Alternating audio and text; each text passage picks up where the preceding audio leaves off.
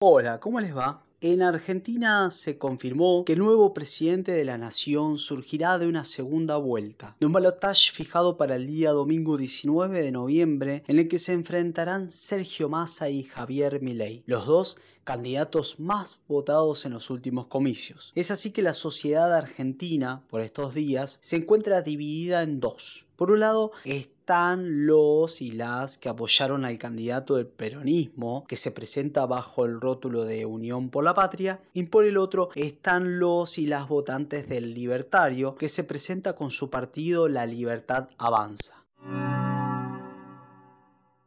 Pero hablar de esto es hablar de lo meramente electoral, es decir, el procedimiento por medio del cual en una democracia liberal una sociedad determinada, en un momento determinado, elige a sus gobernantes, a sus representantes. Así es que nuestras sociedades creen que dirimen su futuro, ya sea el de su país, el de su provincia o ciudad en las urnas, poniendo una papeleta del candidato o candidata de su preferencia o marcando con una cruz en el casillero de su preferencia si se elige a través de una boleta única o si se usa el voto electrónico seleccionando la opción de su preferencia en la pantalla. Pero lamento decirles que no es tan así. Si bien hablamos de democracia, desde lo formal, en los hechos el menú que pueden elegir los ciudadanos está limitado. Usando el ejemplo de un restaurante, los comensales deben conformarse con elegir lo que está en la carta. No pueden salirse de esas opciones. Esta analogía sirve para explicar que lo que llamamos el status quo, de un modo genérico, que está compuesto por el poder económico, el poder mediático, político y judicial, es el que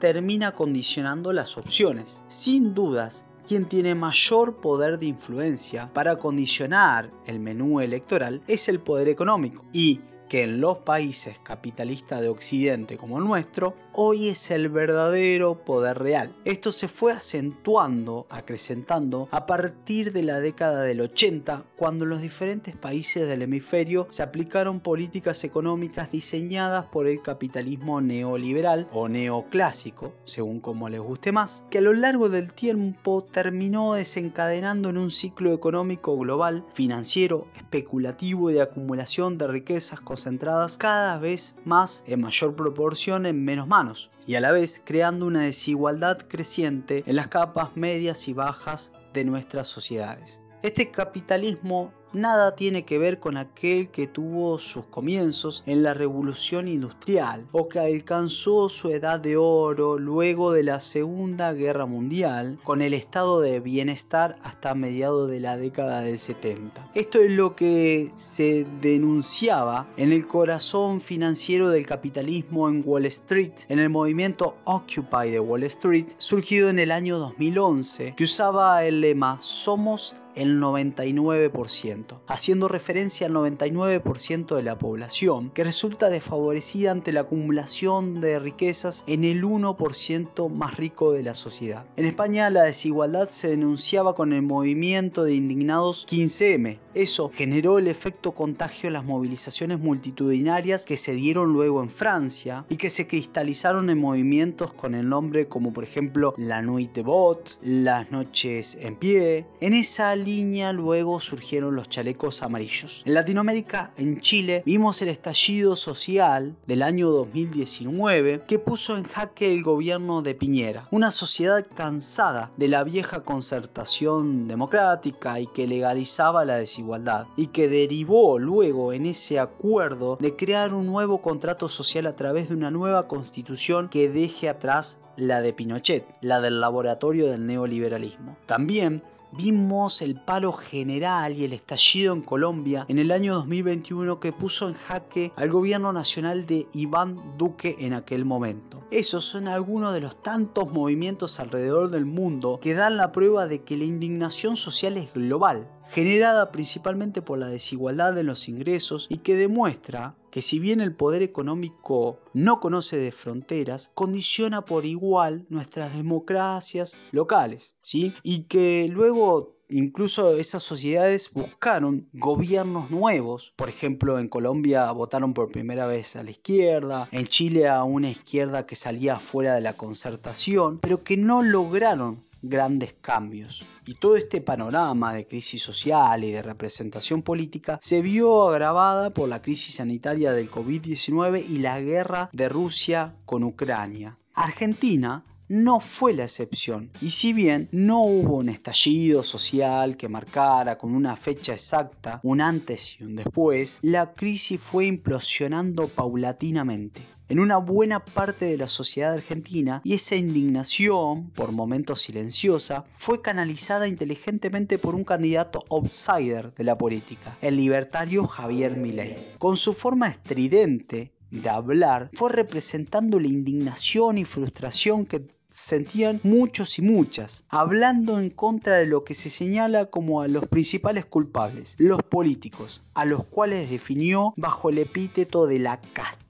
Muchos argentinos y muchas argentinas que ven a Milei como una amenaza, lo ven como la causa de la actual degradación democrática sin advertir que es una consecuencia del fracaso político de las dos coaliciones que gobernaron hasta la actualidad, que concentraban aproximadamente el 90% del electorado y al aplicar el mismo plan económico sin distinción política, que generó una mayor concentración de riqueza en los sectores más altos, una caída de los ingresos en los sectores medios y bajos, inflación, pobreza creciente, eh, creó una bola de subsidios y asistencia social para tapar la transferencia de ingresos a los sectores altos y amortiguar el peso del pago de la deuda con el dinero de los trabajadores, jubilados y jubiladas, discapacitados, etc. Es decir, que en conclusión defraudaron en grande a la sociedad argentina. Es por esto que el candidato libertario ascendió de manera intempestiva en la política argentina, recibiendo el 17% en sus primeras elecciones, en las legislativas del año 2021, y que recibió el 30% de votos de los electores en las elecciones presidenciales en el año 2023, metiéndose así en la segunda vuelta, con grandes posibilidades de ser el nuevo presidente. Del lado contrario está Sergio Massa y todo el peronismo. A su adversario hoy lo presentan como un peligro para la democracia por su forma beligerante de dirigirse a los que no comulgan con sus ideas. Pero graciosamente, Massa fue quien le ayudó a armar sus listas en diferentes distritos con candidatos propios, es decir, conocidos masistas que pasaron a formar parte de las listas electorales del libertario. El caso más emblemático es el de Sabrina Sabat, funcionaria de Axel el Kisilov en provincia de Buenos Aires, quien dejó el cargo en el Ministerio de Transporte horas antes del cierre de listas para ubicarse segunda en las listas de diputados provinciales de La Libertad Avanza. Estas maniobras del candidato del peronismo fueron denunciadas incluso por su compañero de alianza y ex rival en la interna, Juan Grabois. Bien sabido es que el peronismo en las provincias en que gobierna, en las PASO le cuidó los votos al candidato libertario que carece de estructura para una elección de tamaña envergadura como es una elección nacional y que además no cuenta con ningún gobernador propio en ninguna provincia argentina o intendente propio en las principales ciudades del país. La cuenta es clara. Sergio Massa usó al outsider para restarle votos a la oposición, dividiéndola en dos y creando un monstruo, entre comillas, que ahora no puede controlar. Porque en toda esta estrategia electoral, él jugó con dos caballos, el propio y el de Milei. La lógica indicaba que llegado el balotaje con ambos caballos descartaba el segundo, el de su pseudo rival. Incluso al día siguiente desde los medios afines a Massa, que no son pocos, hicieron correr el rumor de que se bajaría de la segunda vuelta y ya se preparaba para sentarse en el sillón de Rivadavia. Pero tal como le decía anteriormente, el monstruo, su invento para dividir a la oposición, se le salió de control porque la semana posterior a conocerse los resultados, Patricia Bullrich, la candidata que salió tercera, con un 23% de votos, anunciaba su apoyo a Milei, y eso cambiaba en 180 grados las cosas. ¿Por qué sucedió eso a pesar de que en la campaña se habían dicho de todo Milei con Bullrich?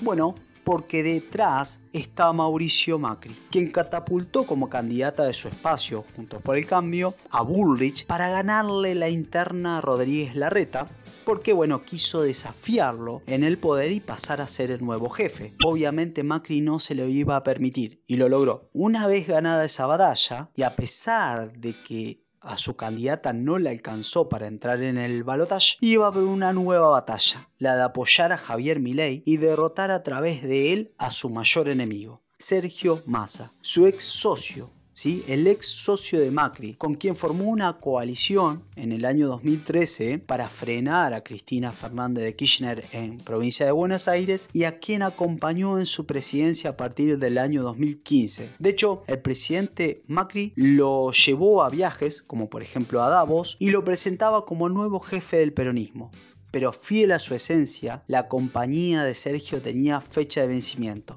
Lo acompañó hasta la puerta del cementerio. Esto quiere decir que lo acompañó hasta que tomó el préstamo con el FMI y lo abandonó, yéndose con su antigua enemiga, rival, Cristina, para formar el frente de todos. Macri quedó tan dolido de aquella traición, entre comillas, que le puso de apodo Ventajita. Y es por eso que hoy le arrebató el segundo caballo al candidato del peronismo y le corre una carrera cabeza a cabeza para vengarse, entre comillas, de aquella jugada y arrebatarle de las manos el sillón de Rivadavia, justo cuando Massa se empezaba a medir la banda presidencial. Y si bien es una historia propia de una serie de Netflix sobre política o ideal para escribir una novela, es la verdad cruda, es lo que se esconde en la realpolitik y demuestra que el poder real ya había ganado las elecciones antes de que los argentinos concurran a las urnas a votar, con los principales candidatos que conforman el menú del cual se va a servir la sociedad. El votante, elija a quien elija, votaba por ajuste, ¿sí? el ajuste de Sergio Massa, que viene aplicando un supuesto de ministro de Economía del actual gobierno que desconoce como propio, el ajuste de Patricia Bullrich, ¿sí? con orden, como decía ella, que era la candidata de Macri, o el ajuste con motosierra de Milei, que pasó de ser el caballo de Massa a ser el caballo del nuevo jefe Macri. Es por eso que el poder real ya ganó, mientras le sigue el juego al ciudadano de a pie que le hace creer que decide el futuro del país en el cuarto oscuro, cuando ya lo decidieron antes con los candidatos que previamente deben conseguir avales empresariales y corporativos, los que después van y rinden examen frente a sus auspiciantes, en el coloquio de idea, en el foro de Yao Yao, en la rural de Palermo ante la sociedad rural o en el Council of the Americas, aquella organización empresarial estadounidense que toma examen en nuestros países a los candidatos, aquellos países que trata como patio trasero de su amplio jardín que es el continente americano. En Argentina, los candidatos de las principales coaliciones surgen a dedo. Pasó con Alberto Fernández en el peronismo en el año 2019 y pasa con Massa en estas elecciones. Fíjense ustedes que a pesar de que Scioli quería competir internamente, Cristina Fernández se le opuso presentando a su candidato propio, Guado de Pedro, a competir para que se bajara. Lo presionaron hasta último momento, lo logró y en minutos, a pocas horas de cerrar las listas, bajó a Guado de Pedro para apoyar al candidato de la unidad, entre comillas. Pero todo ya había sido planeado de antremanos, entre ellos para que el candidato sea Massa, a pesar de que le dieron la interna a Grabois con la lista completa, algo que no se lo habían permitido a Scioli, obviamente porque Grabois le permitía contener los votos por izquierda. Milley surgió en los estudios televisivos del Grupo América, de los empresarios amigos de Massa y ayudado por este para ser candidato, tal como les relaté recién. Bullrich surgió a dedo por Macri para evitar que la reta sea el candidato de Juntos por el Cambio. Es así que vemos que todo se dirime en la mesa chica de la casta de lo que Milley llama la casta. Las unidades básicas, los comités radicales y la sede de los partidos políticos están cerrados. No hay debates partidarios y los candidatos o cuadros políticos no surgen de una democracia interna. Todo esto no es menor, porque es lo que fue degradando año a año, elección a elección, la democracia. Al no haber democracia interna, real, graciosamente los únicos canales a través de los que se puede acceder al poder en una democracia cerrada como es la Argentina. En definitiva, en el año en que se cumplen 40 años de la recuperación de la democracia moderna en nuestro país, podemos ver que el 19 de noviembre el pueblo argentino no decide nada, porque ya decidieron por él en la mesa chica del verdadero poder, el poder real. Nos vemos en la columna que viene.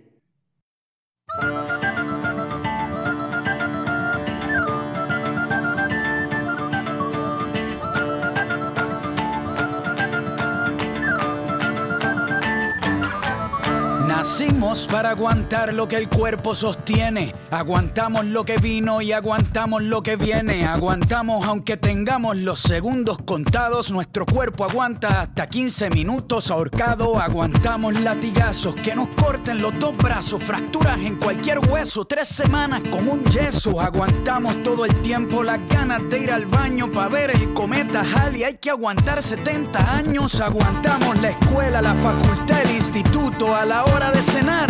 Nos aguantamos los erutos, el pueblo de Burundi sigue aguantando la hambruna. Aguantamos días para llegar a la luna. Aguantamos el frío del Ártico, el calor del trópico. Aguantamos con anticuerpos los virus microscópicos. Aguantamos las tormentas, huracanes, el mal clima. Aguantamos Nagasaki, aguantamos Hiroshima, aunque no queramos. Aguantamos nuevas leyes, aguantamos hoy por hoy que todavía existan reyes. Castigamos al humilde y aguantamos al cruel. Aguantamos ser esclavos por nuestro color de piel. Aguantamos el el comunismo, el socialismo, el feudalismo. Aguantamos hasta el pendejismo. Aguantamos al culpable cuando se hace el inocente. Aguantamos cada año a nuestro presidente por lo que fue y por lo que pudo ser, por lo que hay, por lo que puede faltar, por lo que venga y por este instante a brindar por el aguante, por lo que fue pudo ser, por lo que hay, por lo que puede faltar, por lo que venga. Y por este instante levanta el paso y a brindar por el aguante, a brindar por el aguante.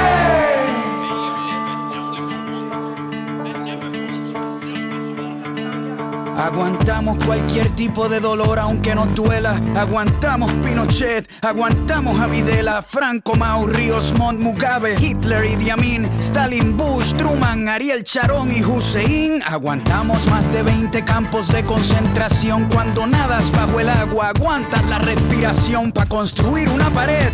Aguantamos los ladrillos, el que no fuma se aguanta el olor a cigarrillo. Aguantamos que Monsanto infecte nuestra comida. Aguantamos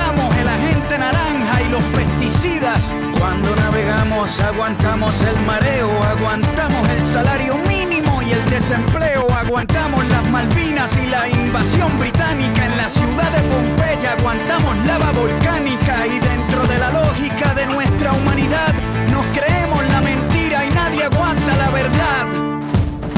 Por lo que fue y por lo que pudo ser, por lo que hay, por lo que puede faltar, por lo que venga este instante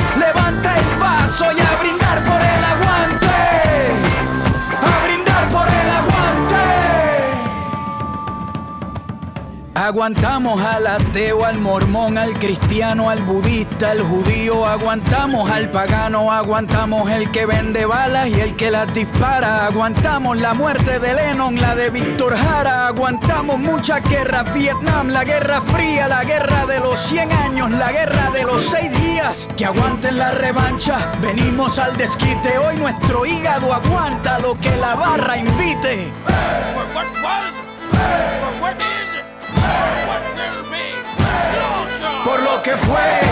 y por lo que pudo ser, por lo que hay, por lo que puede faltar, por lo que venga. Y por este instante a brindar por el aguante, por lo que fue y por lo que pudo ser, por lo que hay, por lo que puede faltar, por lo que venga.